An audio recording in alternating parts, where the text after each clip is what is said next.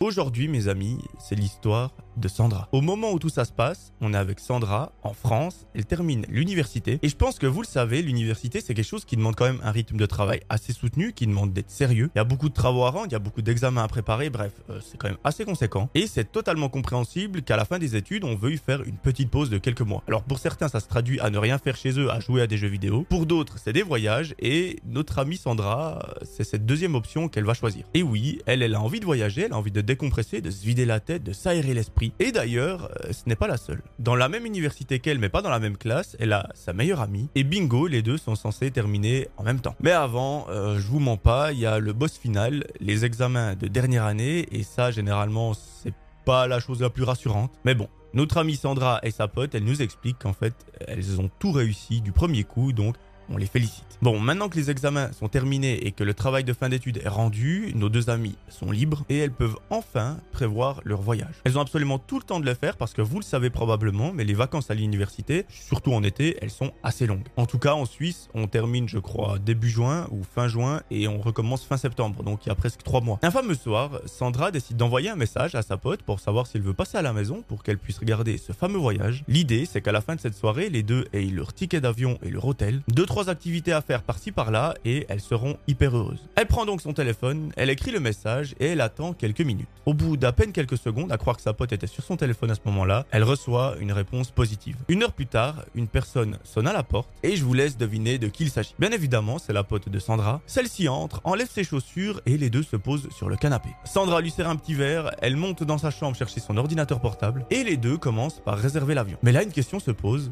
On veut voyager, mais où? Alors les deux arrivent très vite à prendre la décision parce qu'effectivement, depuis plusieurs années, elles veulent visiter les États-Unis. C'est un rêve qu'elles ont depuis toute petite, elles n'ont jamais eu l'occasion de le réaliser, donc pourquoi pas aujourd'hui? Ça coûte un petit peu plus cher que si on allait à Majorque, mais euh, franchement, pourquoi pas? Mais là, il y a encore une autre question. Les États-Unis, c'est énorme. Dans quelle ville est-ce qu'on se rend? Bon, les deux vont prendre une décision basée sur un truc assez spécial. Effectivement, Sandra est une très grande fan de Netflix et de ses séries, et elle nous explique qu'elle a une série favorite qui se passe dans la ville Détroit. Moi qui ne regarde aucune série, n'hésitez pas à me dire dans les commentaires si vous savez de laquelle elle parle, parce que malheureusement elle ne le précise pas. Et du coup, bah voilà, elle dit ça à sa pote, elle dit écoute moi j'ai cette série, elle se passe dans Détroit, franchement ça a l'air d'être une ville incroyable, est-ce que ça te dirait qu'on aille là-bas? Sa pote, elle connaît les États-Unis, mais elle connaît Miami, San Francisco et New York, et euh, du coup elle connaît pas trop. Elle accepte, elle dit je te fais complètement confiance, vraiment moi, tant que je suis avec toi et qu'on s'amuse, ça me va. Et parfait, elles arrivent à se mettre d'accord très rapidement. Elles réservent un vol qui aura lieu dans deux semaines. Et maintenant qu'elles ont leur ticket, il faut réserver l'hôtel. Bon, elles nous avouent que l'hôtel, ça coûte assez cher, surtout aux États-Unis. Donc, vu qu'elles viennent de dépenser à peu près 1000 balles chacune pour des tickets d'avion, elles vont peut-être prendre quelque chose un petit peu moins cher. C'est exactement ce qu'elles font. Elles se disent, vas-y, on va louer un Airbnb, on va être tranquille chez nous. Ce sera pas le grand luxe, mais au moins, on va profiter. On reste des étudiantes, on travaille pas à côté, donc mettre déjà 1000 balles dans l'avion, c'est quand même assez aberrant. Euh, l'hôtel, on va pas faire les folles. Au bout d'une heure, à chercher une maison pas trop craignos, elles en trouvent une qui correspond complètement à leurs attentes. Elles sortent la carte bleue et elle la réserve. Voilà, en à peine une heure et demie, le voyage aux États-Unis à Détroit est complètement réservé. Alors pour le coup, elles ont été bien efficaces. Et les deux se disent, bah écoute, on va pas s'arrêter là, je te propose qu'on commande des pizzas, qu'on mange ensemble. On se pose devant Netflix, on regarde un petit film et ensuite tu peux même rester dormir à la maison. Parfait, c'est exactement ce qu'il se passe. Elles commandent des pizzas, les deux passent leur meilleure vie devant Netflix et vers 2-3 heures du matin, elles vont se coucher. L'histoire recommence deux semaines après le fameux jour où les deux amis partent en vacances. Sandra nous explique qu'elle va prendre la voiture de ses parents pour aller chercher sa pote à la maison et se rendre à l'aéroport. C'est ce qu'elle fait au bout d'une dizaine de minutes. Elle arrive devant chez elle, elle klaxonne et sa pote sort en courant avec sa valise, ses lunettes de soleil et elle est trop heureuse. Bon, bah parfait, le voyage n'a plus qu'à commencer. Les deux se mettent en route en direction de l'aéroport. Elles arrivent, elles font les check-in et elles embarquent dans l'avion. Le trajet se passe à merveille et au bout de plusieurs heures qui paraissent être très longues, nos deux stars arrive à Détroit. Bien évidemment, je pense que si vous regardez des séries et que même vous êtes déjà allé aux États-Unis, vous savez que ce pays-là, il y a tout qui est dans la démesure, que ce soit les bâtiments, les menus au McDo ou même les boissons. D'ailleurs, pour y être déjà allé, je ne sais pas si vous le savez, mais dans les restaurants, lorsque vous buvez votre boisson, lorsque vous la terminez, il y a quelqu'un qui vient et qui vous en remet. Donc imaginez, vous prenez un coca qui est bien sucré, je pense que dans la soirée, vous avez bu 3 litres. Bon, niveau santé, c'est pas forcément le mieux. Voilà, c'était une petite anecdote. Si vous en voulez plus, n'hésitez pas à me le dire en commentaire et je vous en raconterai. Nos amis arrivent à l'aéroport. Après, il faut quand même récupérer récupérer les valises et ça, ça prend un certain temps. Mais une fois qu'elles les ont entre leurs mains, elles prennent un taxi pour se rendre à la maison qu'elles ont louée. La ville est magnifique, mais tout à coup, Sandra remarque que le chauffeur s'engage dans des endroits assez chelous. Alors les images qu'on voit des États-Unis, généralement, c'est ce qu'on appelle le American Dream. C'est là où on a tous les buildings, on a toute la richesse. Mais faut pas oublier que généralement, lorsque l'on a de la richesse d'un côté, on a de la pauvreté de l'autre. Et aux États-Unis, la différence entre ces deux classes sociales, elle est très prononcée. D'un côté, on est très riche et de l'autre, on est très pauvre. Donc Sandra, là, elle regarde, elle dit à sa pote, mais gros, euh, je sais pas dans quelle rue on est en train d'aller, mais c'est pas la chose la plus rassurante. Et sa pote lui dit, couse, on est probablement obligé de passer par là pour se rendre à la maison. Il y a peut-être pas d'autre chemin. On est avec un mec local, donc il va rien nous arriver. Et les deux sont très étonnés lorsque le taxi s'arrête et dit, voilà votre maison, euh, ça fera 40 dollars. Là, Sandra et sa pote regardent par la fenêtre, elles voient effectivement la maison, mais elles disent, euh, petite question, est-ce qu'on risque quelque chose dans cette rue Et le taxi répond non. Euh, faites juste attention à ne pas exposer trop de richesses, que ce soit des belles montres ou même des boucles d'oreilles ou votre téléphone portable ou peu importe. Alors il ne va probablement rien vous arriver, c'est juste des mesures de précaution, mais faites quand même attention. C'est pas la chose la plus rassurante qu'il existe sur Terre. Les deux amis, euh, voilà, elles passent à travers ça, sortent du taxi, elles lui donnent ses 40 dollars, elles prennent leur valise et elles vont dans la maison. La maison, elle était belle sur les photos, elle était en bon état, là je vous le cache pas, elle est pas en bon état, elle est moins belle que sur les photos. Après tout, elles n'ont pas l'intention d'y rester très longtemps, elles vont faire euh, leurs vacances ici, mais je veux dire la journée, elles vont aller marcher, elles vont aller se promener, visiter des lieux, elles vont pas rester dans la maison sur le canapé à regarder Netflix. Donc ça les dérange pas et ça passe. Elles prennent un petit moment pour installer leurs affaires, pour défaire leurs valises. Et ce qui est marrant, c'est que dans la maison, il y a deux chambres à coucher. Mais les deux, lorsqu'elles voient les deux chambres à coucher, elles se regardent et elles pensent exactement à la même chose. Elles se disent en même temps, c'est mort, on dort les deux dans le même lit, j'ai pas envie d'être seul dans une chambre, dans cette baraque, dans cette rue. Et je pense qu'effectivement, c'est la meilleure chose à faire dans ce cas-là, ça peut rassurer de dormir avec sa pote lorsqu'on est dans une telle situation. Bon, au bout d'une petite heure, les deux ont défait leurs valises, elles sont prêtes, elles sont installées. Elles regardent un petit peu sur internet ce qu'il y a à faire parce qu'en fait,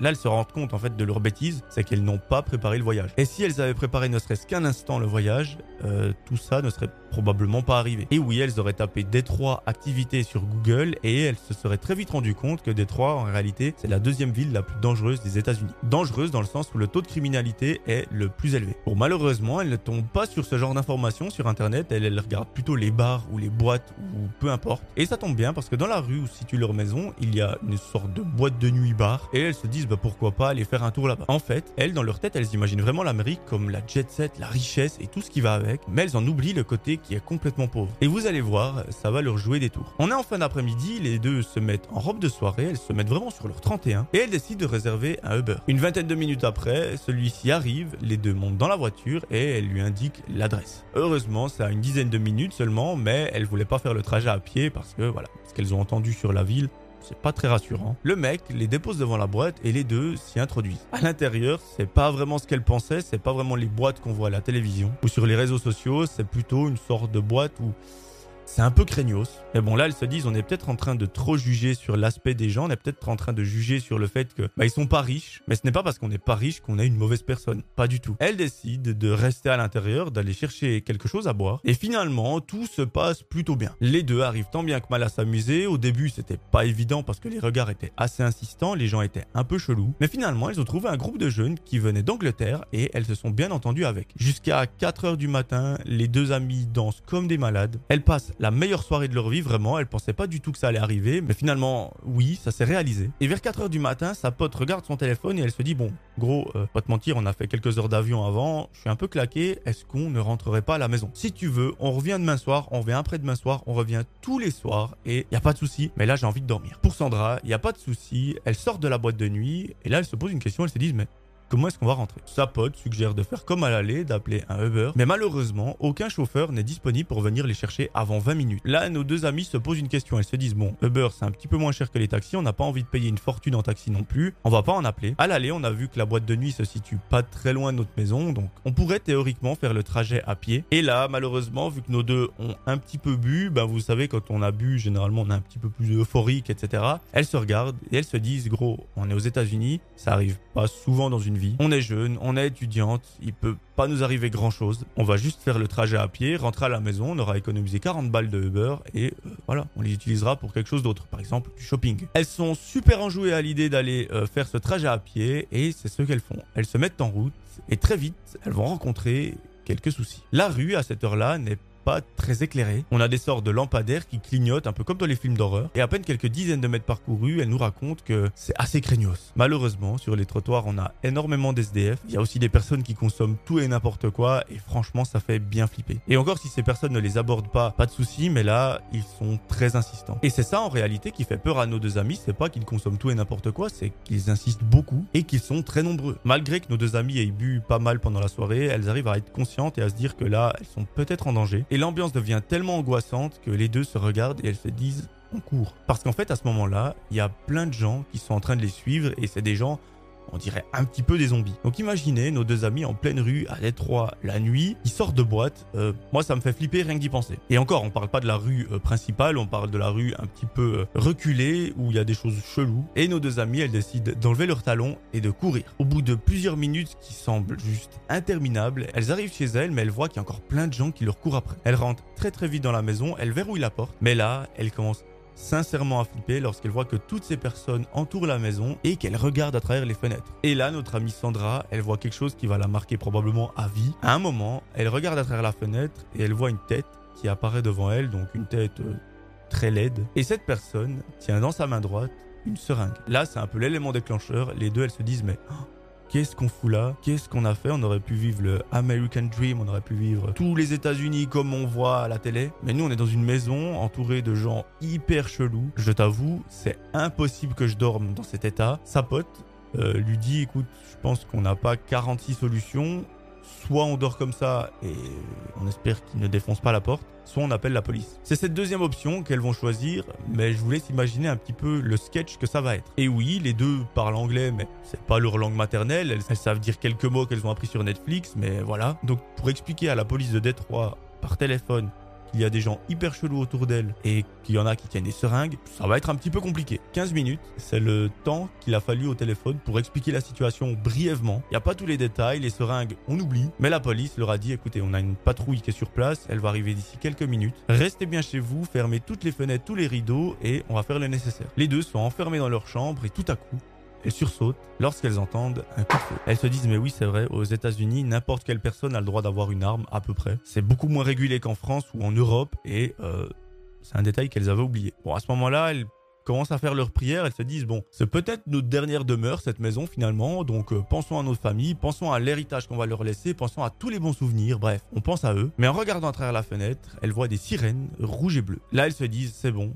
la police est arrivée, on peut sortir, et elles ont raison. Devant chez elles, il y a cinq officiers de police et une personne à terre. Un des policiers dit sur un ton très violent, restez dans la maison, euh, on doit juste s'occuper de quelque chose. Et ce quelque chose, c'est cette personne qui est à terre. En réalité, un des policiers a dû utiliser son arme parce que celui-ci était beaucoup trop menaçant. Après 30 minutes à être dans la maison euh, sans savoir exactement ce qu'il se passe, un des policiers entre et il explique qu'il a dispersé les foules et que maintenant ben, c'est plus ou moins safe. Bref, on n'a pas le détail de la conversation. Pendant 15 minutes, elle parle avec lui et finalement, ben, tous les officiers s'en vont. Là, nos deux amis se disent c'est impossible qu'on reste encore plusieurs jours dans cette maison et dans cette rue. C'est mort. Il nous reste de l'argent. Je te propose qu'on aille dans un hôtel, qu'on reste dans la chambre toute la semaine, on ne visite rien parce que vraiment ça nous fait trop flipper. C'est ce qu'elles font après une bonne nuit de sommeil entre guillemets. Elles se réveillent et elles appellent un taxi pour se rendre dans l'hôtel le plus proche. Le plus proche et le moins craignos. Finalement, elles nous racontent que leur séjour s'est pas trop mal passé, alors elles sont hyper déçues hein, parce qu'elles n'ont pas pu visiter la ville comme elles le voulaient. Leur seule sortie entre guillemets, c'est cette